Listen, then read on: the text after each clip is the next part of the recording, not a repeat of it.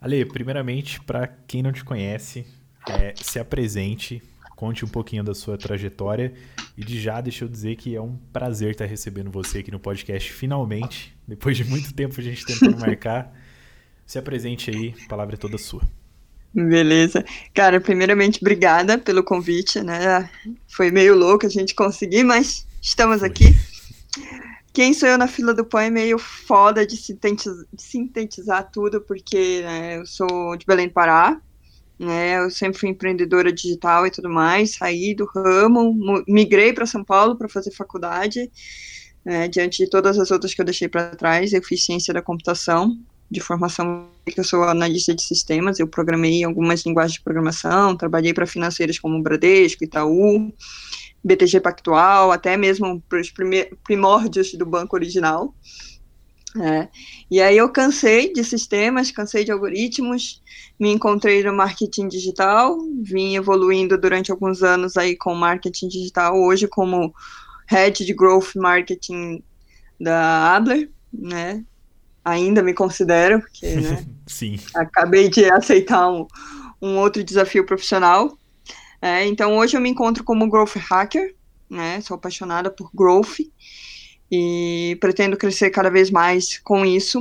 Né? Eu acredito muito que as empresas precisem de, não somente do mindset growth, mas como precisam aplicar esse modelo de não, não, não vou dizer de negócio, mas esse, esse, essa metodologia de crescimento para que elas consigam alavancar negócios. É, então, é isso. Vivo em Curitiba sem açaí, né? Porque o que vocês comem aqui não é açaí. Não é mesmo, Eu isso tem que falar concordar. isso toda vez. Eu vou concordar plenamente. É, é isso, cara. É uma viajante aí. De Belém do Pará, São Paulo, Curitiba. Tamo aí. E o mundo em breve, será? Ah, cara, a vontade que não falta, né? Se o coronavírus não tivesse me atrapalhado um pouquinho aqui nos projetos. É, né? O coronavírus atrapalhou todo mundo. Ale, que jornada massa, cara. É, é, eu sempre faço uma, uma, uma, perguntinha surpresa antes de começar na, nas outras, nos outros assuntos aqui no podcast. Eu fiz essa para Marina também, eu vou fazer para você, logicamente voltado para sua área. Mas o que, que é uma coisa que para você dentro do mundo do marketing, do mundo do growth, é uma coisa óbvia, mas que algumas empresas e outros profissionais não entendem ou vacilam e não fazem assim? A questão é realmente compreender que precisa ter paciência para que tudo realmente aconteça. É, é, uma coisa muito óbvia. No Growth, a gente sabe que são testes rápidos, são estratégias rápidas que precisam ter um resultado rápido. Mas não é porque é rápido que você acabou de fazer e vai dar resultado, ou que daqui a dois dias você já vai ter um resultado. Então, a chave de ouro, a gente fala muito em resiliência, né, mas é, nesse caso é ser paciente né? Porque a paciência também vai te dar a visão que você precisa para entender as análises, para entender os dados e para realmente criar uma estratégia válida. Uhum. Legal, nossa. uma, basicamente uma aula já nos primeiros minutos aí de, de podcast. Ale, é, é, se, se você me permite a pergunta, qual que é a sua idade agora e quando que foi o momento ali de virada onde você falou, putz, vou, vou largar, vou parar com programação e vou entrar de cabeça aí no, no marketing? Já começou a ferrar tudo perguntando a minha idade. Se quiser pular a idade, pode pular, não tem problema. Gente, minha família é uma família de, de velhos, né? Eu vou fazer 32 anos esse ano, né? Minha avó tem 100, então eu tenho bastante anos ainda para viver. Legal eu tive viajar na minha vida, né? Acredito que a primeira delas foi quando, aos nove anos, eu olhei para minha avó e disse que eu não queria mais ficar em Belém, eu queria ir embora para o Canadá. eu nem sabia o que era Canadá e eu já queria ir embora. Legal. Mas eu tive muitas viradas de chaves. A principal realmente da minha vida foi ter decidido que eu não queria ficar em Belém, que eu, eu sempre achei que Belém não tinha. Eu amo minha cidade, amo minha terra, mas eu sempre achei que se eu me estivesse ali eu não ia conseguir crescer de alguma maneira e eu sempre tive uma ambição muito grande quanto à minha carreira, quanto ao meu nome. Uhum. Então eu fui embora para São Paulo e a minha primeira virada de chave foi quando eu desmontei o meu primeiro computador e eu vi que eu queria trabalhar com aquilo. Eu vi que eu queria trabalhar com tecnologia, independente de como ela fosse. Então foi, é, foi então desmontando o máximo... computador que você descobriu assim. Sim. É, quem desmontou um computador sabe o, o, quanto é louco. Você acabou de tirar uma peça do lugar, mas se você não prestou atenção, você já fudeu tudo. Sim. Então foi ali que eu tive a noção que eu não queria fazer. Não queria fazer administração como a minha mãe ou minha irmã queria, ou minha avó queria. Eu queria realmente algo em tecnologia, algo que eu pudesse trabalhar com informática. E foi por isso que eu fui para sistemas, né? Uhum. E foi lindo, foi maravilhoso a minha história. Mas Deus me livre, algoritmo agora só brincando com o meu Arduino. tá certo. Então que louco. Então você desmontou um computador e entendeu a importância ali, digamos assim, do encaixe das peças e tal, e decidiu embarcar na tecnologia. Sim, é meio filosófico pensar, mas quando eu pensei que eu não queria mais trabalhar com sistemas, eu lembrei exatamente disso, né? O que me levou para a tecnologia? O que me levou para a tecnologia foi o desafio do novo, né? Porque um computador ele, ele te traz isso. Quando você desmonta um, ou quando você tem um problema e você precisa ajustar aquilo, você sabe que cada peça tem seu encaixe mas você sabe que qualquer momento você pode trocar por algo novo. E aquilo que era velho vai ser reaproveitado porque você trocou um HD, por exemplo, porque você colocou uma placa de vídeo nova. E, e eu vejo isso no Growth. Né? A gente testa tanta coisa para dar certo, para ser melhor, para ter performance. E eu sempre lembro dessa, dessa coisa do computador, daquele primeiro contato, de ter que trocar um HD, de ter que fazer algo para melhorar aquilo que eu tinha. Então a minha virada de chave sempre, sempre vem disso, sabe? Sempre vem dessa filosofia do, do desmontar o computador, que a minha irmã quase me matou porque o computador não era meu, era dela. Mana, desculpa.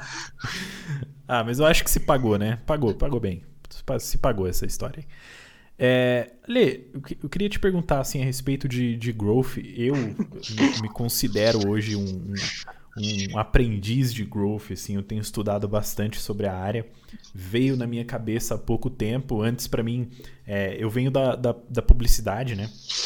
É, uma das primeiras faculdades lá que, que eu fui fazer, que larguei no meio do caminho, foi publicidade. E lá é, não se falava de growth. Se falava do, do marketing bem ali estruturadinho, cada um no, no, no seu lado, marketing uhum. digital, marketing offline.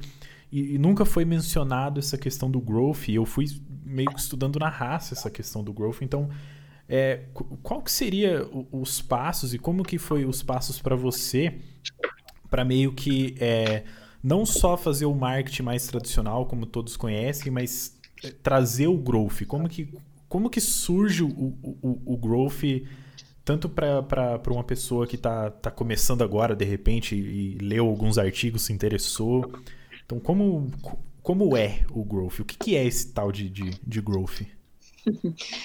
Como é que come, né? É, como que come isso aí? Cara, é... tudo começa por uma coisa que um dos meus mentores falou isso e isso mudou totalmente a minha concepção do que, é, do que eu fazia porque eu entendi que eu já fazia growth, eu já era de growth, mas era tido como um marketing digital, um social media, existem muitas raízes do marketing digital, né? Uhum. Mas ele me falou assim, para ser growth hacker, você tem que ter mindset growth, né? E quem já leu Mindset, ou quem ainda não leu, super indico, fala do mindset fixo, né? Que é aquela e o pessoa limitante, que, né? O limitante é. e o de crescimento, né? Exato. E tem o de crescimento, e o de crescimento é exatamente o que growth é. Você precisa aprender todo dia e desaprender na mesma velocidade que você precisa aprender. Então, é você nunca estar tá estagnado, é você sempre estar tá de olho em tendência, é você sempre estar de olho em crescimento, é você sempre estar de olho em dado né, análises constantes toda hora, o tempo todo. Então, métrica, gráfico, dado, dado, dado. Então, cara, o que eu acho mais incrível do Growth é que ele me dá a possibilidade de nunca saber tudo. Né? Não que a gente, que eu saiba tudo, ou que alguém saiba tudo, que todo mundo vai morrer sem saber porra nenhuma, essa é a verdade. Essa é mas, mas é de poder entender que existem muitas coisas. O growth ele não é só marketing digital, né? O growth ele está no customer success, ele está em inside sales, está em vendas, ele está em produto. Tanto que o growth quando ele surgiu, né, lá no Vale do Silício com o Sean Ellis, o Sean fala bastante em programação, no, inclusive no livro. E eu acredito que essa foi a minha maior facilidade, foi entender realmente sistemas e como programadora eu entender como é que funciona a construção de uma hipótese, como funciona a construção de uma ideia, né, como funciona de fato os passos que vão me levar ao resultado, porque quem é desenvolvedor sabe que a gente trabalha com algoritmos, e algoritmos nada mais é do que conjunto de passos para realizar algo. Uhum. É, fazer um bolo, todo mundo fala né, de vamos fazer um bolo, então tem passos para você fazer um bolo, e a mesma coisa é um sistema. Né? O sistema ele, ele tem esses passos. Então, para ser growth hacking, tem disso, né? Você tem os passos ali que você precisa ter uma ideia, né? Gerar hipóteses, testar, analisar, né? Aplicar, analisar de novo e volta e testa tudo de novo. Então, esse é o foco que você precisa ter. Você nunca vai saber tudo, não é só marketing digital, se trata de uma série de coisas que geram crescimento para uma empresa. Se trata de você olhar para todo o funil, que é o funil de growth, né? Se trata de você olhar para aquisição, ativação, a retenção, né, até a parte da recomendação. Então, o olhar ele tem que ser amplo, né? Tem que ser tem que ser holístico, uhum. né? E tem que ser muito amplo, tem que estar de fato em todas as áreas, tem que entender como o produto funciona, por que, que ele funciona, por que, que o cliente gosta, e pegar tudo aquilo e transformar aquilo em uma estratégia que realmente traga crescimento para a empresa. Desde uma simples postagem no Instagram até um, um, uma campanha de fato de lançamento de um produto ou, ou uma, um, uma palestra onde você vai ter que apresentar esse produto ou um treinamento, enfim, ele tem que estar em tudo e ele tem que ter sempre esse olhar, o que que eu posso mudar aqui que vai melhorar mais ainda o que eu já tenho. Legal. É, quais, são, quais são os nomes dos, dos dois livros assim que, que eu lembro que você me disse uma vez que eles são a bíblia do, do growth? Sim, é o, o Growth Hacking mesmo, né, do Sean Ellis e do Morgan Brown, e outro é o Traction, que eu não vou lembrar os autores agora, mas o Tração, né, uhum. é, ele fala sobre os 19 canais de que você pode aplicar growth hacking focado ali não, não somente marketing digital, mas em vários, mas ele te explica exatamente como esses canais são e como você pode usá-los para tracionar é, crescimento para a tua empresa. Inclusive, na tração, ele fala sobre o framework do Bullseye, né? Uhum. Que é como você descobre os teus principais canais de tração. Então, ele Legal. te ensina como construir, como você descobre esses canais, como você constrói isso e como você vai usar esses canais para crescimento. Sim. O bullseye, se não me engano, é, é, o, é o, a mira, assim, né? Que é onde você Isso. tem o mais assertivo ao centro e tudo mais, né? Exato, é. São os 19 canais no círculo de fora, seis possíveis canais no círculo do meio e os três principais canais no, no centro, né? É como se fosse um tiro-alvo mesmo, né? Sensacional. E dessa mentalidade de growth, tem coisas que dá pra gente trazer, digamos, pra vida pessoal? Sim. Na verdade, muita coisa do growth dá para fazer na vida pessoal, eu acho. Tanto que eu organizei o financeiro da minha casa com growth hacking. Então, você pode elaborar mais sobre isso, por favor? Que eu tenho muito é, interesse. Sim, a gente a gente já fez muito teste, levantou hipóteses, a gente faz brainstorm todo final do mês e todo início do mês aqui em casa para ver como é que vai ficar o financeiro, onde vai ser investido, é, o que vai precisa ser pago de imediato, que não precisa como é que a gente vai administrar o financeiro e tudo isso a gente faz um brainstorm, tem um, não é um bullseye, né, o meu inglês é péssimo, mas a gente anota tudo e coloca ali as prioridades, né. Legal. Então, tanto eu como a minha noiva, a gente sabe exatamente quais são as principais, os principais boletos. Então tem a etapa 1, a etapa 2, a etapa 3, a etapa 4, a etapa 5, a etapa 6 de pagamentos aqui em casa. Caraca. E a gente divide isso em prioridades, né? O que é prioritário agora? Né? Uhum. Então tem aquela ideia ali dos é, 60, 30 e 20, né? Uhum. 60, 30 e 10. 30 e então, 10, é. é. Exato, 60 é o que você precisa, 30 são os extras e o 10 é o investimento. Então aqui em casa a gente segue muito isso. E eu vejo muito de growth nisso, né? Porque a gente sabe exatamente onde investir os esforços. Então, a gente precisa investir agora em aquisição, então tá bom. Quais são as ideias para aquisição? Qual é a meta? A meta é X, então vamos pensar como é que a gente vai fazer isso. O que é prioritário é o. Vamos ver nos canais. Nos nossos canais, por exemplo, tem e-mail marketing, marketing de conteúdo e eventos. Então tá bom. Uhum. Então o que, que a gente vai fazer dentro do, do conteúdo, né? Quais são as frentes que nós vamos atacar? Porque conteúdo é muito extenso, tem mídia social, tem blog, tem Sim. SEO, enfim, tem uma série de coisas. As lives agora, né? Principalmente é. nesse momento. Exatamente, as lives. Então você precisa ver que um canal ele pode ter diversas frentes e você uhum. precisa saber qual é a principal, porque não adianta você investir energia e não, não conseguir se focar, né? Porque quem tudo quer, nada tem. Essa é a verdade. Real. Nossa, então tem tudo isso. É, eu nunca tinha parado para pensar nas finanças como um método de growth, assim, mas é bem interessante. Eu planilho tudo, assim, a gente sabe para onde cada centavo tá indo, mas essa otimização, acho que vou começar a dar uma olhada nisso aí pro próximo mês, né? Ver onde que a gente pode dar uma melhorada. Ale, é, para um assunto um, um, um pouco mais técnico, talvez, digamos assim, é, focado mais para as empresas agora. Digamos que, que, que, tem uma empresa agora que começou aí sua transformação digital, tá ali fazendo só posts nas redes sociais e tal. Quais são os tipo as primeiras etapas de growth que essa empresa pode tentar atacar para, enfim, começar aí a girar essa roda em, em, a nível de chegar numa cultura de growth geral, assim? Certo. Cara, eu tenho alguns mentorados que são empresas que não, nunca pisaram no digital e que estão tendo agora que entrar nesse ramo e, e o que eu falo para eles é, vamos lá, qual é a meta? A meta é sobreviver à crise, a meta é conseguir X clientes, a meta é evitar X cancelamentos, qual é a meta? Uhum. Né? De, diante dessa meta, tá bom, quais são os canais que você usa? Vamos fazer aqui o Bullseye, vamos entender quais são os canais. É, esses são os dois primeiros passos. Quem são as pessoas que vão tocar essas metas? Todo mundo? Não. É o setor? Então vamos lá. E aí, segundo, é você realmente visualizar a tua persona.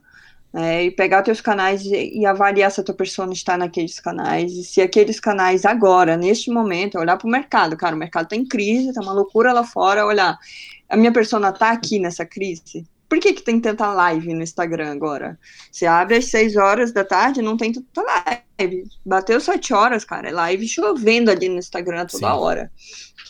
Por quê? Porque nós estamos em crise e as pessoas estão consumindo conteúdo e elas estão consumindo esse conteúdo através de live. Né? Veja uhum. bem que o Gustavo Lima lá mostrou para todo mundo que uma live no YouTube né, era um melhor negócio do que muito show por aí. É, é, como disse a própria Marília Mendonça, nunca imaginei tanta gente no meu show porque não caberia. Pois é. É, teve né, vários e... outros casos. Live do Bruno Marrone, é, live do Jonga. Os artistas estão aproveitando, e, né? Sinceramente, você imaginava o Marrone, sei lá, no digital? Ele tem empresas, ele cantou. Ele não se imaginava nunca, também. Eu nunca ia imaginar. Então, é, esse é o melhor exemplo de como o digital pode transformar um negócio. Uhum. Né? Então, cara, a primeira coisa que você precisa ver, onde é que está o gargalo, qual é a meta, qual, quais são os canais, a persona está lá, a persona não está lá, porque senão você vai precisar reavaliar os seus canais agora. Esse é, esse é um momento que muita gente está tendo que, que fazer um, uma reavaliação, reavaliação dos seus canais. E aí, a partir disso, tá bom, se eu vou escolher marketing de conteúdo, o meu canal no marketing de conteúdo vai ser a mídia social e vai ser basicamente o Instagram. Então, cara, você vai ser o Instagram, vai lá e aprende tudo o que você precisa saber sobre o Instagram. Quais são, quais são as hashtags que engajam? Uhum. Né? Uma coisa que eu vou dar aqui de dica foi uma coisa que eu fiz isso no meu Instagram pessoal, porque ele era abandonado, eu nunca tinha tempo de cuidar dele. Uhum. Ele tava lá, postava de vez em quando, e aí quando veio essa crise, eu disse, cara, tá na hora de eu fazer isso aqui virar. Com certeza. É. Então, de 250 pessoas, hoje eu bati mil, né? Com duas semanas aí postando conteúdo de fato. E, e o que isso me trouxe de aprendizado? N aprendizados. Eu descobri que eu não sabia porcaria nenhuma de Instagram. O que eu sabia era muito básico para dizer que eu podia fazer um crescimento de Instagram. Então, fui atrás, cara. Fiz curso, li, li uma cacetada de artigos. E eu gosto muito de artigo. Eu tenho metas de leitura por dia, que também aplico growth eu no também. meu aprendizado, né? É. Então, eu tenho, eu tenho isso porque tem um T-Knowledge, né, no Growth Hacking, depois eu falo um pouquinho mais sobre ele, que você precisa saber X coisas, mas uma em específico você precisa saber muito bem, e as outras você precisa entender muito bem, e as outras você precisa pelo menos ter noção. Sim, que sabe. a gente tem isso dentro do produto também. Hoje o que eu vejo é que a maioria das empresas que não são do digital, a primeira coisa que elas estão focando é no Instagram. Uhum. É, tá borbulhando de, de perfis no Instagram. Então, se você vai se focar em Instagram, o que são hashtags? Existe SEO para Instagram? Cara, se existe uma lupinha ali em cima de busca, existe SEO. Você é pode engajar organicamente, né? Então, quem são, quem são as pessoas que estão no meu Instagram e, e o que que elas estão buscando? O que que elas falam? O que que elas querem saber, né? Existem milhões de ferramentas para você buscar conteúdo mas é somente olhando a tua persona que você vai descobrir o que que ela quer saber, o que que ela busca e como ela busca. E depois disso, você já tem um gatilho para trabalhar ali. Você já sabe que a imagem que ela gosta de ver é de cachorrinho. Né? Uhum. Ou você já sabe que ela gosta de, de, de, de, de pesquisar coisas sobre casa. Então, tá, mas o meu conteúdo, eu tenho um, um mentorado que ele tem uma é, um provedor de internet no interior aqui de Curitiba. E eu conversando com ele, eu falei, tá bom, cara, mas e aí, o que, que a tua pessoa procura no Instagram? Ele, ah, eu não sei. Eu disse, então. Aí complicou, né? então vamos procurar saber, né?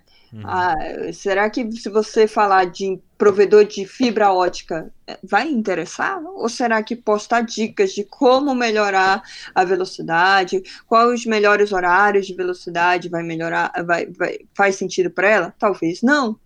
Mas, cara, eu tenho certeza que uma coisa a tua pessoa procura, a tua pessoa está no Instagram, porque se ela tem uma internet na casa dela, ela está no Instagram. É verdade. Você só precisa descobrir como e por que, que ela está usando. Será que ela está usando para ver foto de, de moda, de casa? Cara, você precisa descobrir. Sim. Né? Porque mesmo sendo um provedor de internet, existe milhões de formas de você ajudar aquela persona. Se a internet dela não está funcionando, posta dicas do que fazer quando a internet caiu. Uhum. Às vezes as pessoas não sabem que é só desligar por 10 segundos e ligar, ou reiniciar o computador, ou conectar e desconectar. É verdade.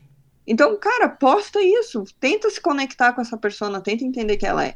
Então, a primeira coisa que as pessoas precisam ter de growth hacking é que ele não é impossível, mas ele é trabalhoso. Como tudo na vida, né? Cara, só cresce na vida quem rala. Ninguém é aqui nasceu sortudo. Desculpem, mas eu não acredito nessa parada de sorte. Eu, eu acredito em trabalho duro. Exatamente, eu tenho exatamente essa mesma mentalidade. É, falando um pouquinho de Instagram, ali entre fevereiro e março, eu fiz um experimento no meu próprio Instagram de postar todos os dias por 30 dias só conteúdo, assim. Tipo, parei de fazer qualquer outra coisa, de postar coisas pessoais e foi só conteúdo voltado para minha área que é design. E é muito interessante, assim, porque a primeira semana parece que não vai acontecer nada. Uhum. Absolutamente nada. E aí na segunda semana começa a chover gente no Instagram. Assim, é um negócio maravilhoso. É, engajamento e tudo mais. E, e, e isso falando um pouco até para freelancers agora. Se, se, se, o freelancer ele conseguir é, é, trazer o growth para essa questão do conteúdo para dentro do Instagram, principalmente se for da área de design, é chove vaga no seu inbox, cara. Porque o, o que eu recebi de, de proposta de, de, de vaga durante aquele mês não é brincadeira. Parecia que, tipo, eu tava no deserto com mais mil pessoas e só eu tinha água para vender. Era tipo assim. Era um negócio muito louco. Eu queria é. muito aproveitar o momento de crise agora, mas o meu celular me abandonou. Aí eu tô esperando chegar o meu da Amazon. Mas tem muito de growth aí. Esse foi o meu primeiro e até agora único experimento real de growth, assim. Mas realmente o Instagram é, é, é absurdo mesmo. Cara, e veja bem, né? Você é designer e quantos outros não são? E o Instagram, é. ele é uma ferramenta visual. Ele não é uma uhum. ferramenta de conteúdo. Né? Se você posta um trabalho teu, né? Eu tenho uma, uma cunhada que ela é artista E ela começou agora também a, a manusear com o Instagram e tudo mais. Eu falei para ela, cara, é visual. Você pinta, mostra a tua arte, mostra Verdade. o passo a passo que você chegou nisso. Então, se você é designer, mostra como você construiu um, uma arte, mostra o front-end, mostra o porquê das cores, porquê da paleta, fala de paleta, fala de cores. Tem uma galera que, tá em, que não quer trabalhar com isso, mas está precisando de alguém que faça isso. Uhum. Né? Então, eu, eu acompanho vários trabalhos de designers que eu vejo no Instagram, cara, eu vejo, eu tenho um amigo, inclusive, que ele fez a arte, do, ele faz todo ano o trabalho da Balduco, do final do ano, do, dos panetones, das ah, latas, ele que faz legal. todo o desenho. E, cara, ele posta os passo a passos do desenho, da construção, porque, cara, ele não tem mais como aceitar trabalho. é bem desse jeito mesmo. É, cara tá rico, tá viajando, tá ótimo, tá lindo. Tá lindo. Por quê? Porque ele, ele usa a ferramenta a favor dele. Cara, eu sou designer, a ferramenta é visual, eu vou lá, eu posto, eu coloco vídeo, eu falo o porquê das coisas, por que eu trabalhei. Cara, ah, eu, eu faço uma coisa que não dá pra postar no Instagram. Cara, o que que não dá pra postar no Instagram? Tudo dá, cara. Se dá para você postar tutorial de coisas, você posta o que você quiser. Não tem. Que é um exemplo de growth. A gente tá falando muito de Instagram e isso é muito, se você for ver, é muito básico. Todo mundo vai dizer, ah, isso é básico. E-mail marketing. Pois é. Cara, todo mundo fala que vai morrer essa bodega. Nunca morrer, nunca vai morrer, meu querido. Nunca. Não Porque morre. a Amazon, para me mandar promoção, ela manda por e-mail. Eu é posso verdade. não ver a, a, notificação que ela me manda no celular, mas eu vejo o e-mail. E quando eu abro o e-mail e tem uma promoção, cara, eu sou tentada a clicar para pelo menos dar uma olhadinha Sim. no que tem de oferta do dia, sabe? É verdade. E, e, cara, eu, eu fiz isso na própria Abla. A gente tinha uma taxa de abertura de e-mail muito baixa. E aí eu comecei a fazer teste AB com títulos de e-mail, tipo, coisas assim, de arrepiar o braço, que eu falo, porque foi um negócio muito abre esse e-mail agora. Tenho, tenho algo para você que vai mudar o teu dia. Cara, as pessoas começaram a abrir, peraí. Isso é growth, cara. Não adianta você falar, tem uma ferramenta de recrutamento de seleção inteligente. Cara, ok. Beleza. Cara, é só mais um e-mail de propaganda. Mas abre esse e-mail que eu vou mudar teu dia. Peraí. Eu quero ver o que é isso. Conteúdo. Eu, eu cheguei a vários testes até entender que o nosso cliente ele só conseguia clicar no botão do teste grátis quando tinha cinco parágrafos. E esses cinco parágrafos não podiam ter mais de três linhas. Olha Isso é growth. E foi uma série de testes para chegar nessa ideia, nessa concepção de números. E é dado, é um dado. Né? Quem abriu mais é, foi no e-mail mais longo ou foi no e-mail mais curto? Foi no e-mail mais curto. Mas quanto mais curto? Então, tudo foi teste. Uhum. Então, o growth você consegue aplicar de N formas. Eu já falei que dá para aplicar na vida financeira da família, cara. Pois é. Né? Você pode aplicar, cara, eu preciso estudar, mas eu não estou conseguindo ler um livro por mês. Então, peraí, divide o livro. Você não está é. conseguindo ler o livro porque o livro é grande? Então, divide. Você não vai conseguir ler um livro de 600 páginas no mês? Beleza, divide. Quantas páginas você consegue ler por dia? Cinco? Ok. E se você amanhã começar a ler seis? Semana que vem você sete. Sabe? Isso tudo é teste. Você vai testando, tá dando resultado? Tô conseguindo indo bem? Cara, beleza. Continua. Continua. É, isso é teste. Tá validando, tá analisando, continua. Eu tenho um mentor que ele fala que growth hack é que nem fazer coxinha em Barcelona. em Barcelona. É, que ele mudou pra lá e lá não tem coxinha. E ele disse: é um inferno acertar a massa. É um inferno acertar o recheio, porque não é a mesma coisa. Mas eu fui testando. Um dia eu testei um pouco mais de trigo, um dia eu testei um pouco mais de batata, um dia eu testei um fermento a mais, e fui testando até que eu cheguei numa concepção de coxinha brasileira aceitável. É o sucesso. É a mesma coisa, isso é growth. Você idealiza uma coisa, você cria a hipótese, você testa, você valida, você analisa, você valida de novo e você testa. É um ciclo, né? É um é. processo. Agora, é muito importante que todo mundo tenha uma, uma coisa na cabeça. Não pule etapas. O processo de growth ele tem etapas e elas, elas existem para ser respeitadas. Não tem essa de regra existe para ser quebrada. As etapas não existem para ser puladas. Elas existem para ser respeitadas e serem compreendidas, porque de nada de nada adianta você entender que aquela tua ideia ela pode gerar x crescimento e porque ela não gerou x crescimento que ela tem que ser descartada. Não, peraí. Deixa eu analisar de novo e ver onde eu errei ou ver o que eu posso melhorar. Muita gente fala de cor de botão. Né? Ah, eu botando aqui sem verde ou laranja. Depende. Testa, um teste AB. É, vê. É, é, muito do que a gente está trabalhando ali agora dentro do, do, do produto do, do Abler, onde a gente trabalha junto aí, para quem está ouvindo não sabe, né? É, é muito disso, cara. É muito de testar, principalmente as questões da interface ali agora. É teste, é, até a, a questão do. Voltando lá naquela ideia do teste grátis. O teste grátis antes era uma coisa e depois que virou outra já melhorou um pouquinho. E aí a questão é sempre buscar esse a mais. O que, que a gente pode fazer a mais? O que a gente pode fazer a mais para melhorar? E, e vai testando, vai testando, e vai fazendo a mais, vai melhorando. E vai se permitindo errar também, né?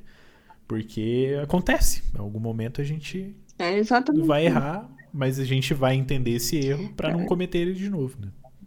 Eu tenho, tenho uma pessoa que fala para mim que o growth hack é mais erro do que acerto. Porque porque você erra tanto que você começa a acertar. É, e isso é, eu acho que isso é para tudo na vida, né? É, grandes pensadores como Bill Gates, por exemplo, fala, né? Fracassa, porque são os seus fracassos que vão te levar para o sucesso. Então, o growth hack para mim é isso, é você fracassar, mas não desistir. É você uhum. olhar para o fracasso e dizer o que, que eu posso aprender com você, querido. É, senta lá na frente do, da, da planilha que não deu certo, senta lá na frente da postagem que não deu certo. Por que, que não deu certo? Foi a cor? Foi o tamanho da fonte? Foi a imagem? O que foi? É, e testa é. de novo, valida de novo, vai em frente. Exatamente. Legal. Ali, eu acho que é inevitável a gente acabar falando sobre a crise aqui, né? Estamos num momento é, bem complicado aí no Brasil. Todas as Caótico. empresas estão Todas as empresas estão sofrendo, profissionais estão perdendo emprego, enfim, tá um, tá um caos. Como que as empresas podem utilizar do marketing, podem utilizar do growth para poder transitar e navegar nessa onda da maneira mais tranquila e consciente possível até que tudo isso passe? A primeira coisa que eu gostaria de dizer é não pira. Né? Isso é bom. Não adianta pirar. É, aprendi lá no desenho do Kung Fu Panda que uma mente bagunçada como a água não consegue enxergar as soluções. Não gente, consegue gente, enxergar as respostas. Estamos aqui pegando lições de Kung Fu Panda. Exatamente. Podcast, tá? é cheio das metáforas aqui, meu querido. É, Eu acho que a primeira coisa é respirar e entender o que está acontecendo. Né? O mundo não vai acabar, gente. Né? É, tá acontecendo muita coisa. Uh, o melhor exemplo que eu tive foi pessoal mesmo. Foi na primeira semana, quando a gente saiu de home office e começaram a ser a banda de cancelamentos. Eu pensei, ok, estão cancelando por quê? Pois é. Porque não vai ter dinheiro, porque a empresa vai fechar. Quais são os motivos que estão levando os nossos clientes a cancelar? Então eu falei com, com o nosso departamento de sucesso do cliente, vamos entender por que, que estão querendo cancelar. Né? Então vamos atrás. É, a, primeira coisa é você entender o porquê que está acontecendo. Ah, é por causa da crise? Tá. Ok, a crise é um fato. Né? Beleza, mas por que da crise? O que, que a crise está impactando nesse negócio? Né? Então, uhum. eu me vejo como uma empresa. Eu também tenho uma consultoria, também sou mentora, e é claro que a gente sofreu bastante impacto, porque, cara, quem é que vai ter dinheiro agora para pagar uma consultoria de, de marketing digital? Eu digo, todo mundo deveria pagar uma consultoria de marketing digital. É neste momento que todo mundo precisa de alguém para dizer, cara, eu tenho um jeito da gente resolver esse problema. Justamente, eu penso assim também. É, a mesma coisa freelancer. Cara, eu sou freela, as empresas estão demitindo. Exatamente, as empresas estão demitindo. Cada dificuldade gera uma oportunidade. Essas empresas estão demitindo, mas elas vão precisar de alguém para suprir aquele buraco, só que é claro que por um valor a menos, sem taxa, sem taxa de governo, sem imposto, sem. Então, esse é o teu momento de você mostrar o teu valor, né? A tua autoridade. Então, é, tem aquela história, né? Não pira, respira e inspira. É a mesma coisa. Não pira, respira, que a resposta está aí. Você só precisa se acalmar e entender o que que você está passando e por que que você está passando. Se você tem clientes que estão cancelando, por que que eles estão cancelando? Liga para eles, pergunta. Olha, tudo bem, o que que eu posso te ajudar? Em que eu, o que eu posso fazer para te ajudar nesse momento, porque estamos todos passando por um problema bem grande, e não é uma coisa Brasil, não é uma coisa, não é Curitiba, não é Brasil, é mundo, todo uhum. mundo está passando por isso, e a gente precisa agora se ajudar, e eu quero te ajudar. Eu vi uma coisa sensacional né, que foi um dos meus. Eu tive uma live semana passada com um dos meus mentores, que é inclusive o que está em Barcelona, e ele falou: teve um cliente que quis cancelar comigo, e ele ia para o meu concorrente por causa de preço.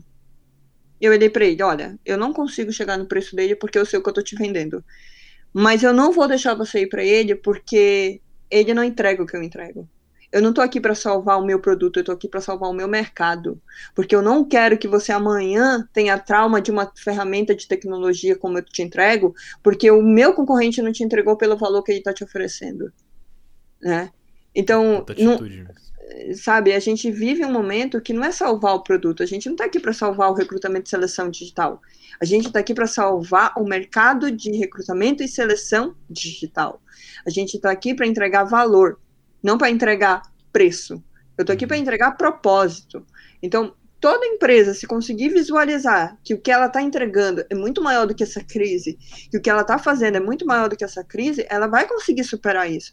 Ah, não, o mercadinho do tio do dog da esquina não vai conseguir superar. Cara, eu compro hot dog desde que eu mudei para Curitiba de um, de um carrinho de hot dog lá na casa do cacete. E ele está entregando e está fazendo pedido pelo WhatsApp. É isso. O, me, o mesmo a questão do, daquela aquela moça do acarajé que você me recomendou, inclusive. Eu Exatamente. todo dia as promoções todo dela. Dia. E todo dia você tem vontade de comer acarajé. É eu não consigo nem enjoar a imagem do acarajé. É Inclusive, na sexta-feira santa, eu liguei porque eu ia almoçar acarajé e não tinha mais acarajé. Estou Nossa. magoada. Olha aí.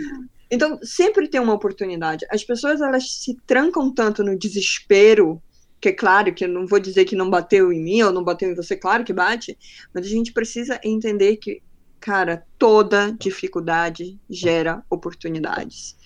É, teve a Segunda Guerra Mundial, foi terrível, foi horrível, mas vocês acham quantas empresas nasceram daquele caos? Quantas empresas não cresceram naquele caos?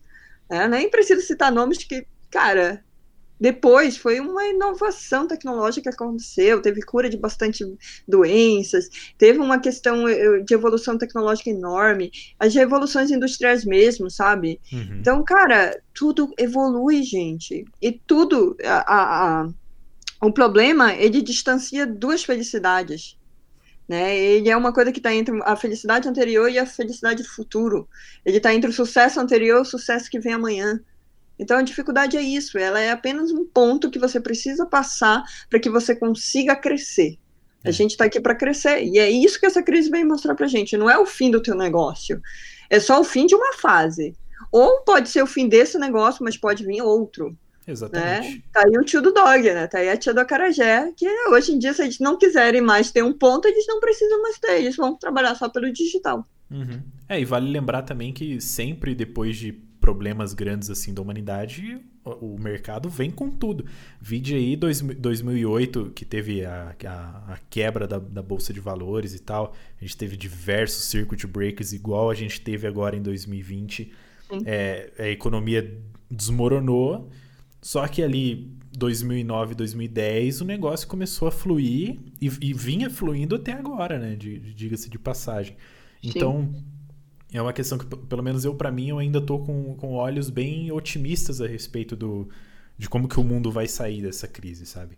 É, de, dentro do, do marketing, assim, quais, quais, são suas expectativas assim pessoais, assim, o que, que você acha que vai é, mexer com o mercado no pós-crise ou como que você acha que de repente a galera que agora sim viu o valor do marketing, agora sim viu o valor de ter alguém ali para ajudar a navegar nesse momento, como que eles vão ver o mercado? Qual, qual que são suas expectativas aí para o pós-crise?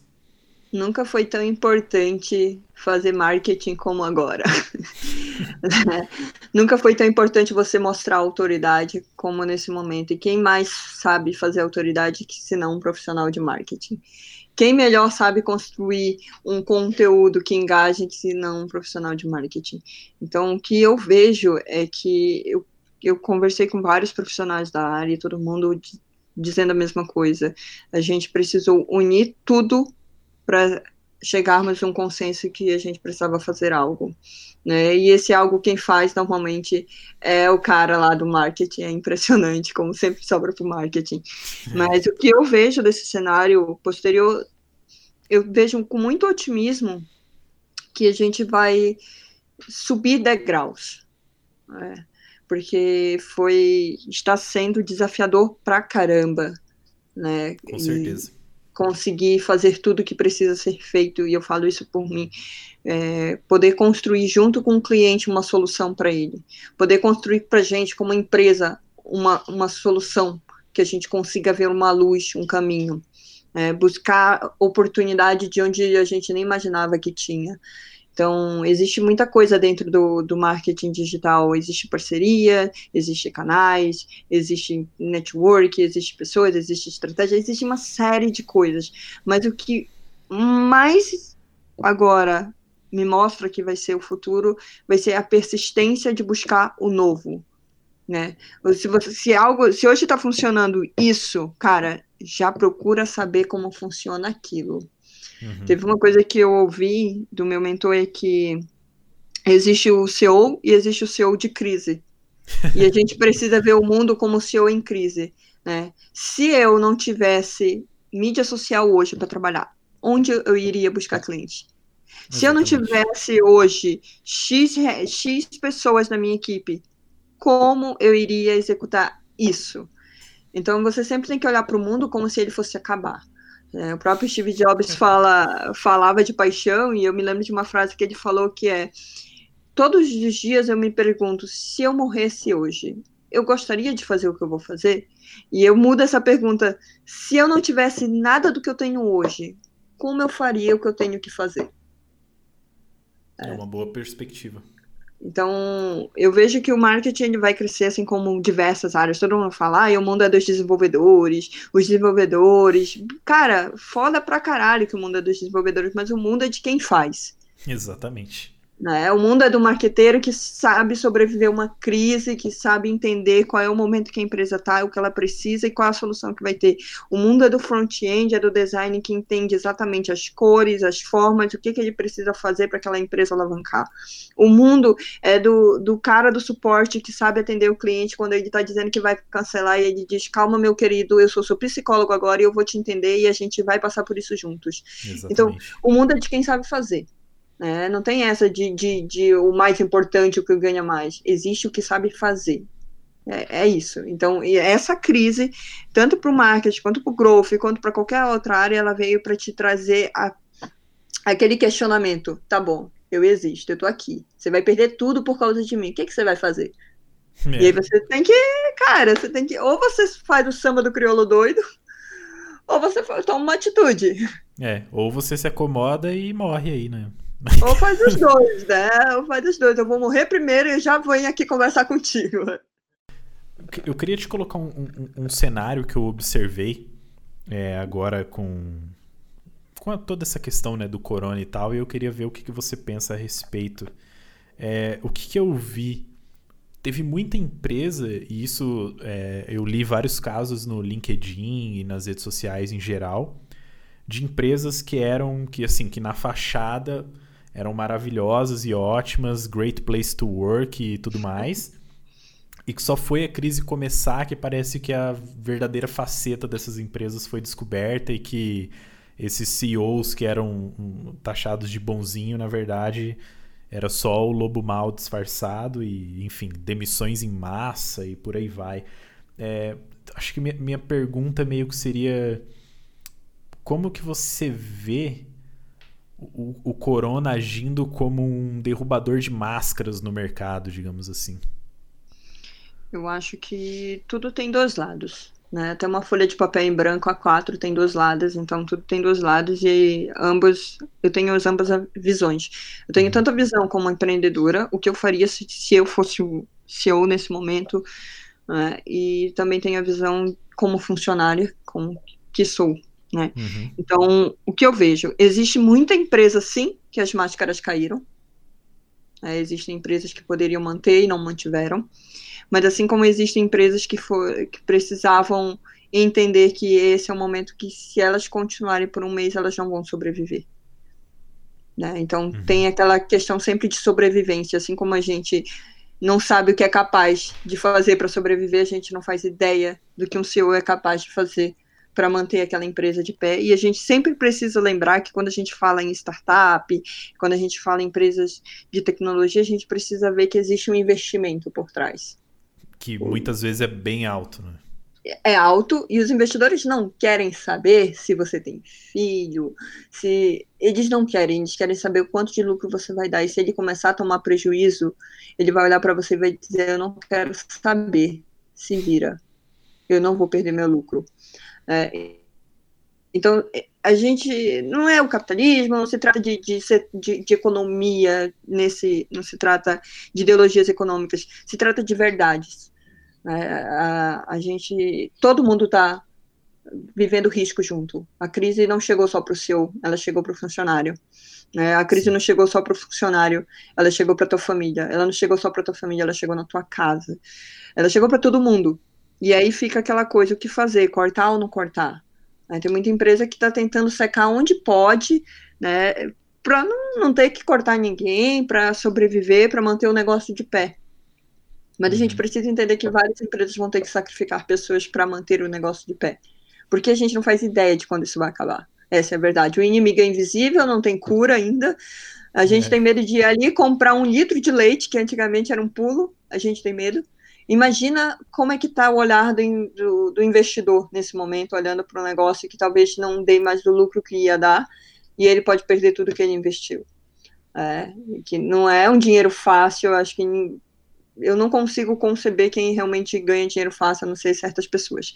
Mas todo dinheiro, se o cara está investindo, se o cara é um empreendedor, o dinheiro dele não é fácil, porque ser empreendedor não, tem, não é, é, ter hora, é não ter hora para acordar nem ter hora para dormir. Eu acho que ser empreendedor no Brasil é uma prova de fogo, cara. Você tem que ser maluco. Exatamente. Tem que ser então, maluco, cara. E, e é isso, sabe? Eu vejo que teve empresas que demitiram em massa, aquela loucura e tudo mais, mas o que está acontecendo lá atrás? O que, que tem por trás dessas demissões? Uhum. Sabe? A gente tem muito essa coisa de tipo, ah, filho da puta. Será?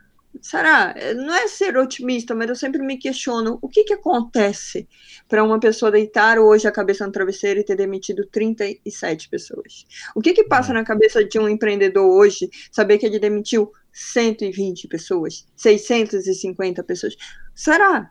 Será que passa na cabeça dele, o me livrei, agora minha empresa vai sobreviver? Ou será que ele pensa, o que, que eu vou fazer para manter a empresa de pé agora com todas essas demissões? Com tanta gente faltando? Então, cara, a gente precisa entender que tudo tem dois lados. Para mim, o coronavírus é uma coisa meio, é meio louco, meio, meio espírita, sei lá. Mas o coronavírus ele veio para a gente repensar as nossas atitudes. A natureza já começou a responder. É verdade. É. A natureza já está aí dizendo: olha, obrigada por vocês terem dado um tempo aí na casa de vocês, porque eu estou podendo respirar. Será que isso não veio para a gente repensar a nossa forma de consumo, a, a, a, forma com a qual a gente vive? Porque graças a um monte de carro que não está saindo nas ruas em São Paulo, o pôr do solar já é amarelo. Que antes era bem é, Então cinza. existe uma série de coisas que a crise a gente está olhando muito a crise, economia, economia, economia, demissão, demissão, demissão, falta de negócio, falta de negócio, mas espera aí, cara, quanta oportunidade não vai surgir? Será que esse não é o momento realmente de, de, de valorizar o James que vai de bicicleta? É, será que esse não é o momento da gente, da gente criar uma empresa que pense diferente, que pense fora da caixa? Porque eu, eu, sinceramente, conversando com assim, meia dúzia de pessoas, eu já vi uma galera tendo um monte de ideia de, de empresa que pode criar por causa da crise. Sim, é verdade e várias iniciativas também que a gente viu, né? Teve uma iniciativa que eu queria até destacar aqui do, do Meiuca, lá de São Paulo, o estúdio de lá, que eles fizeram uma, uma plataforminha para as empresas poderem fazer troca de funcionários. Então, tipo, ao invés de demitir pessoa X, ela coloca essa pessoa X num banco é, que vai se conectar com outras empresas que nesse momento estão contratando e não demitindo. E assim você empresta aquele funcionário e aí eles chamaram de se organizar direitinho, ninguém fica sem emprego, assim, sabe? Foi até. Foi destaque em alguns portais de design internacionais essa, essa iniciativa deles. Então foi, foi, foi bem bacana, assim. Entre várias outras iniciativas de pessoas agora usando é, suas redes de contatos no LinkedIn para recolocar amigos que per perderam o emprego e, e, tudo mais. Então é realmente é um, existe um lado bonito, né, em tudo isso, de certa maneira. Existe. E pegando um gancho no nosso conteúdo que é growth, que é falar de growth hacking e tal, essa é a vida do growth hacker todo dia. É ter uma batata assando e saber o que, que ele vai fazer com aquilo, porque ele só tem X, Y coisas para fazer. E ele precisa encontrar uma solução para aquilo, e essa solução precisa ser rápida e ela precisa trazer resultado. E se ela não trouxer resultado, ele precisa entender por que, que não trouxe resultado e o que, que ele vai fazer para melhorar. Então, Growth Hacking tem muito a ver. Se você for olhar para a crise lá fora, eu me apavorei na primeira semana, até que eu olhei assim no segundo dia e disse: Cara, peraí, né? Não foi para isso que eu fui treinada. A é. vida não me treinou para eu ficar desesperada neste momento. Ser growth hacker não é ser isso, né? Ficar desesperado e, ai meu Deus, e agora? Não, é entender o cenário, entender o que eu posso fazer, quais são as metas, qual é o foco principal agora e vamos lá, bola para frente. Vamos testar, vamos, vamos atrás do resultado, porque ó, a vida anda.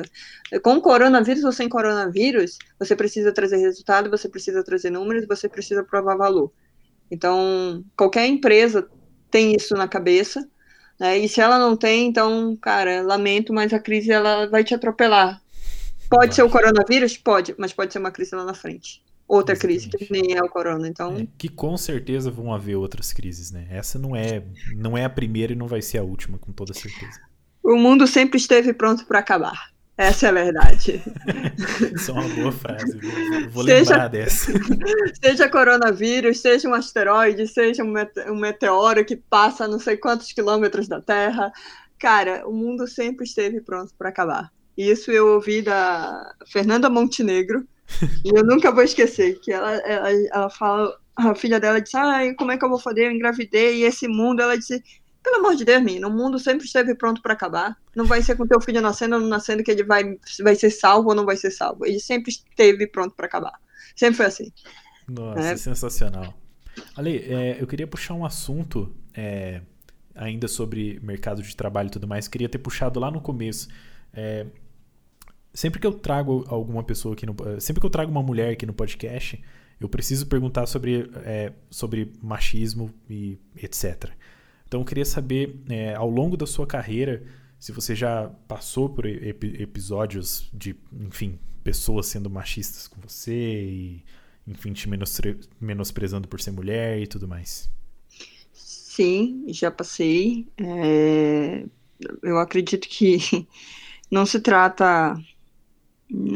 A princípio, quando eu passei, o primeiro preconceito, machismo que eu sofri foi, além de ser ser mulher, né, ser nortista. Hum. Né? Não basta ser mulher, tem que vir lá do, do mato. Eu, essa frase me marcou profundamente.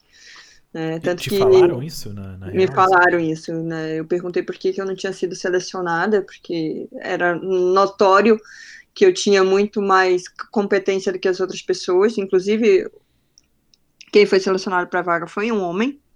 Eu perguntei, cara, me desculpa, mas eu vou ter que ser sincera. Eu não entendi por que, que eu não fui chamada. Eu cheguei até aqui e a pessoa que passou não consegue nem se expressar. E eu quero entender. Ah, não basta ser mulher, né? Tem que ser vendo mato com esse sotaque horroroso. Então, Nossa, meu Deus. Foi a primeira cena, eu perdi muito meu sotaque, porque na minha cabeça ficou aquilo marcado, eu não vou conseguir emprego, porque eu tenho sotaque, porque eu puxo S, enfim. Tanto que hoje algumas pessoas sabem que eu não sou daqui, mas é porque o meu sotaque é da, daí vive, mas eu perdi muito, muito mesmo.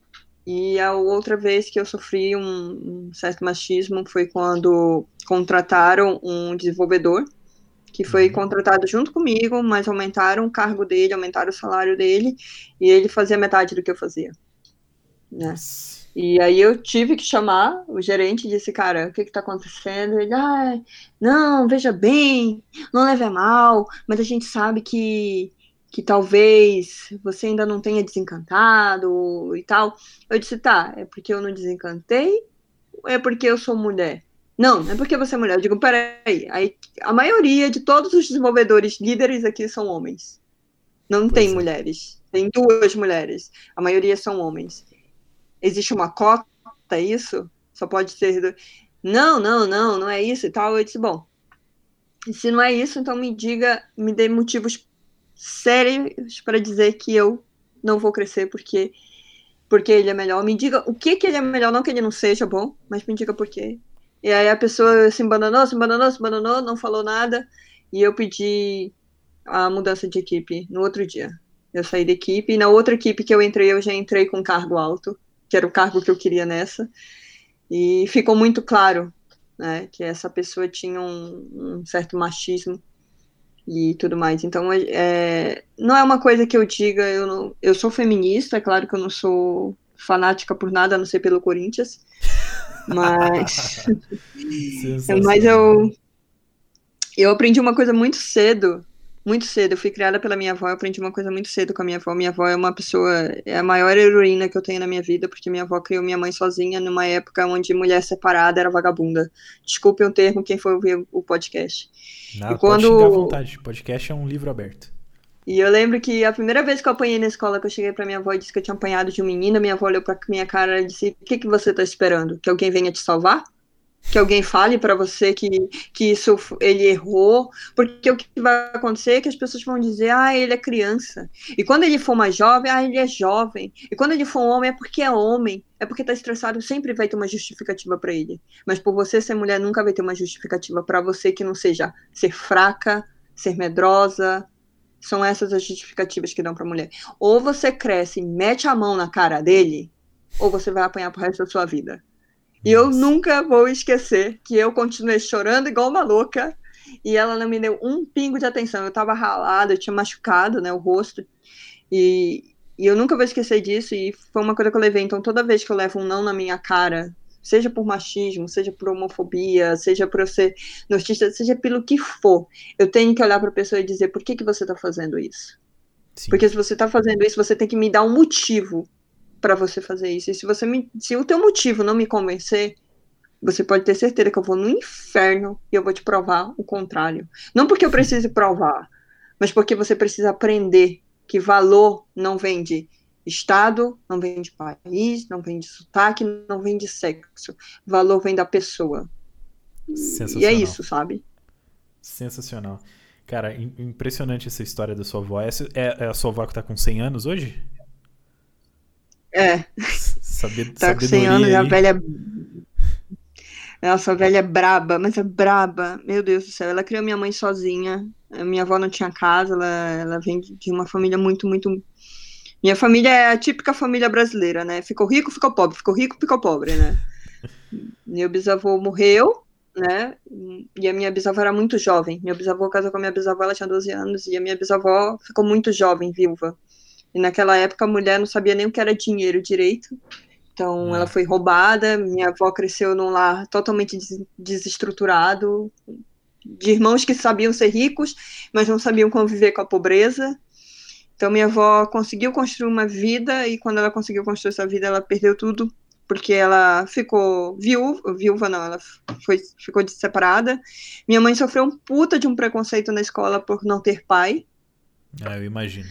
E, e, eu fui criada nesse lar de mulheres muito forte, porque todas as minhas tias-avós são mulheres. E, e, é, e, é, uma mulherada, assim, infernal, infernal. É, não, cara, eu nunca vi minha avó com medo na vida. Eu, eu, eu, tenho isso muito certo na minha cabeça, tanto que o medo é uma coisa que quando ele vem para mim, eu sempre lembro dela falando, não tenha medo, porque as pessoas farejam medo. Né? Não, não são só as, as, as presas da natureza demonstram muito isso, né? As pessoas sentem o medo. E quando elas sentem que alguém tem medo, elas querem pisar nisso. Né? Então, eu, eu levei isso em consideração para minha vida inteira. Então, quando eu preciso apresentar algo, seja um trabalho, seja palestrar, seja qualquer coisa, eu posso demonstrar nervosismo, mas eu nunca vou demonstrar que eu estou com medo, porque perde a autoridade, perde a credibilidade, porque as pessoas farejam isso. Uhum. Né? É, é, é, do ser humano ser assim. Então, o que eu deixo de recado para qualquer mulher é que se você ganha menos do que um homem, cara, será que você precisa pedir esse aumento ou você precisa buscar algo melhor? Uma empresa que te entenda melhor? É, então, é, é o que eu falo para todo mundo não é ganhar menos ou ganhar mais. É você estar num lugar que não te valoriza. Porque se eles estão te pagando menos, é porque você não tem que estar lá. Exatamente. É, inclusive tem um estudo recente aí que, que diz que as mulheres na tecnologia ganham quase 80% menos, cara, do que os homens. É, e isso é tipo é, é, um absurdo total assim de desvalorização. Inclusive é, tenho, tenho amigos ali na faculdade que me contam isso das empresas que eles trabalham pagando menos para mulheres que têm a mesma competência do que um homem que ganham menos. E eu não consigo ver outro fato além de que só tá ganhando menos porque é mulher, sabe? Então isso é um negócio que, cara, precisa acabar. E toda vez que eu trouxer uma mulher aqui no podcast, eu vou deixar esse microfone aberto pra gente expor essas coisas, sabe? eu acho isso muito primitivo. Eu vindo de tecnologia, eu fui criada por mulheres, eu fui criada pela minha avó. É, depois eu tive que ajudar minha mãe com a casa, porque meu pai perdeu o emprego e ele não conseguia nem se manter em pé, quanto mais a casa. E eu, com 12 anos, eu trabalhei ao lado da minha mãe, cresci ali na luta com a minha mãe. Eu tenho uma história bem louca. Depois disso, eu criei minha própria empresa. Eu, com 17 anos, eu já me mantinha, eu já tinha meu dinheiro, eu já estava guardando dinheiro para comprar meu carro. Eu tinha total, total minha vida estruturada. Porque eu nunca tive medo de sofrer machismo. Porque a maioria das mulheres tem esse medo e elas se acuam, né? É, uhum. a, a, maioria das mulheres, poxa, eu tô ganhando menos, mas encontra justificativa para a empresa pagar menos. É. é eu, cara, pare de encontrar justificativa para os outros e pare de encontrar justificativa para si, né? Vista a sua cara e diga, olha, eu tô ganhando menos aqui nesta merda, eu estou saindo por isso, porque eu mereço mais e vocês não me merecem. Então eu tô caindo fora. É o mesmo que terminar um relacionamento. Não vou ficar com você porque você não me merece, meu Justo, querido. Justíssimo. Tô indo embora. E olha que eu sou sapatão, né? e, e, é uma coisa que eu falo pra minha própria pitanga. O dia que, você, que eu não te merecer mais, só olhe pra minha cara e diga que você não me merece mais e a gente acerta as nossas pontas, cada um vai pro seu lado, porque ou eu fui uma filha da puta e não te mereço mais, né? Ou a gente não se merece mais, porque tem disso também, né? Uhum. Então é a mesma coisa que eu falo sobre empresas, eu falo sobre ganhar mais, ganhar menos, né? Eu acho que você pode chegar com a empresa e porque isso é uma coisa de sentir, talvez a empresa não note o seu valor e você precise chegar e mostrar. Ou se você tá vendo que é outra pessoa que faz menos que você, só porque é homem, ganha mais que você, cara, não fique aí. Caia fora. É, e exponha, é, exponha a empresa. Exatamente, exponha. E diga, olha, eu vou expor vocês, porque o que vocês fazem aqui é primitivo. Vocês exatamente. nem merecem estar nesse século. Né? justo. Então... Muito justo. Ali é legal. Para a gente partir aqui para uma parte final, é, se uma pessoa quiser aprender growth, quiser aprender marketing hoje, qual que é o lugar que você indica, por onde que ela começa, livro, curso, que você quiser, se quiser fazer jabá do seu curso, que eu sei que você tem, faça também, fica à vontade. Cara, primeira coisa, leiam. Leiam, existe uma centena de livros. Gente, eu sei que tem internet, eu sei que tem artigo, que tem muita coisa bacana, mas um bom e velho companheiro, livro sempre melhora. Temos aí o Growth Hacking do Sean Ellis, temos o Tração, temos o isso é marketing dos, dos Setin Godin, eu sempre esqueço, Sete Godin, acho uhum. que é uhum. isso. É, isso. E existe uma centena de livros muito bons que te ajudam a estruturar um processo de como iniciar uma carreira de marketing digital e como seguir. Artigos, nós temos o Medium aí, que tem uma cacetada de artigo muito bom sobre marketing, sobre mídia social, sobre growth hacking, enfim, existem muitas coisas existe aí vários cursos da Rock Content que inclusive estão de graça, né, para É verdade. Durante a Cara, quarentena, né, agora. Eu já fiz todos, todos que eles estão liberando eu tô fazendo. Porque é sempre bom reciclar. Existe curso de graça no YouTube de marketing digital, da aula em vídeo, que é do, do Guanabara. O cara é tem esse curso há uns três a quatro anos. O curso continua sendo válido para quem não entende nada de marketing digital, mas quer entender um pouquinho mais. Assim, ferramentas, cara, tem ao montes, oportunidades tem ao montes. Você só precisa, né, ir atrás delas. O meu curso vai sair, né? Eu, eu quero fazer um curso bem bacana. Eu estou terminando meu e-book agora sobre growth hacking, que é do zero ao hack que é uma do zero ao hack, muito é bom. Do zero ao hack, porque são exatamente os passos que eu tomei na minha carreira, o que me fez criar é, esse processo, o que me fez construir não só o profissional, mas como me fez fazer crescimento dentro das empresas, como, como me ajudou a construir isso. Por isso que é do zero ao hack, porque eu não entendia nada, gente. Nada, porcaria nenhuma. E o que te, o que te separa de não saber nada, para quem sabe, é o tempo que você leva para estudar, para aprender. Porque quem, não, quem hoje sabe muito é porque um dia também não soube nada. Né? Legal. Então, é isso. E, cara, livro, livro tem um monte. Acho que você pode também ler Mindset, porque vai te ajudar a entender um pouquinho melhor o, o teu ponto. Porque eu acredito que autoconhecimento é a raiz de qualquer coisa. Um profissional de sucesso, um empreendedor de sucesso, uma pessoa de sucesso, ela precisa se autoconhecer. É, eu sempre falo que a gente precisa relacionar quais são os pontos fortes e quais são os pontos fracos. Se você tem cinco pontos fracos muito fortes, olha para os seus pontos fortes e diz como eu posso usar esses pontos legais aqui que eu tenho para bater esses pontos fracos. E por que, que esses pontos são fracos? Será que são defeitos? Ou será que são limitações que eu posso vencer? Né? Uhum. E se são defeitos, vamos melhorar. E se são limitações, vamos melhorar também. Então, o growth, o growth ele, ele tem uma coisa de filosofia, né? Todo mundo fala que growth não é um método aplicável, ele é uma forma de pensar e ele de fato é. É você hoje não saber nada de mídia social, por exemplo, e amanhã você entender um pouquinho e fazer esse pouquinho valer a pena. É, você não entender nada de SEO, você não saber nem o que é uma busca orgânica, mas amanhã você entender o que é uma busca orgânica e você entender que uma palavra-chave pode mudar completamente o teu blog post. É verdade. Então, o Growth Hack tem muito disso. É, traga o growth primeiro para si, que você vai começar a entender como é que ele funciona para as empresas, para gerar negócio, para escalar negócio e para trazer resultados. Show de bola. Ale, então é, queria desde já de novo te agradecer, cara, muito obrigado pelo seu tempo aqui. Estamos gravando nove e meia da noite de uma segunda-feira. Não é para qualquer um. É, que bom que, que a gente conseguiu aí esse tempinho na agenda. É, se as pessoas quiserem te seguir, quiserem consumir seu conteúdo, te conhecer mais, aonde que elas vão, quais são seus links, fala tudo e é isso aí. Cara, LinkedIn, porque eu amo LinkedIn, é minha rede social favorita, por mais que eu esteja trabalhando mais agora com o Instagram. Meu LinkedIn, Ale Pinheiro, né, Alessandra Pinheiro, estou lá, bem linda. É, o meu Instagram profissional, por que, que eu tenho Instagram profissional? porque a minha vida pessoal eu gosto de manter trancada, né? Mas eu tenho Instagram profissional justamente para poder postar o quanto eu quiser de conteúdo sem que os meus amigos fiquem enchendo o saco dizendo que eu só falo disso.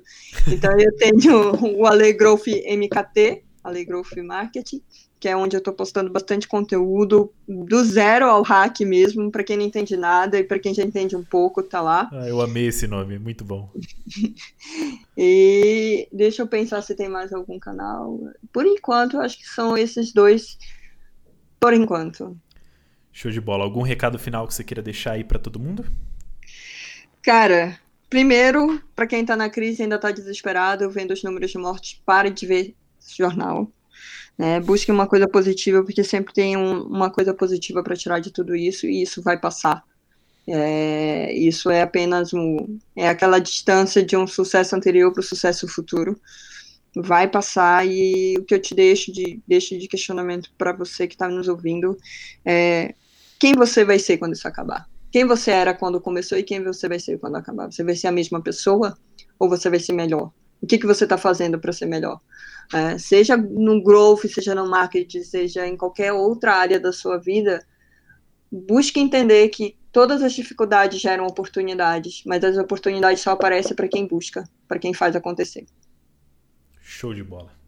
Cara, eu acho que eu não tenho mais o que falar, é só te agradecer mesmo. Pessoal, os links da Lê vão estar tá todos aí na descrição do vídeo. Se você está ouvindo aqui no Spotify, é só você ir no instagram.com/barra martelo podcast. Lá tem os links, vai ter os links dela também lá no post. É, Ale, de novo, obrigado pela participação. Eu espero te trazer aqui novamente para a gente discutir outros assuntos, para a gente não falar de crise, tomara que tudo isso passe logo. Vamos isso... marcar um chopp e fazer um podcast de chopp aí. Eu não vejo a hora de sair para tomar um chopp. É, gente, obrigado. Esse foi mais um episódio do Martelo Podcast. Forte abraço. Fui. Valeu.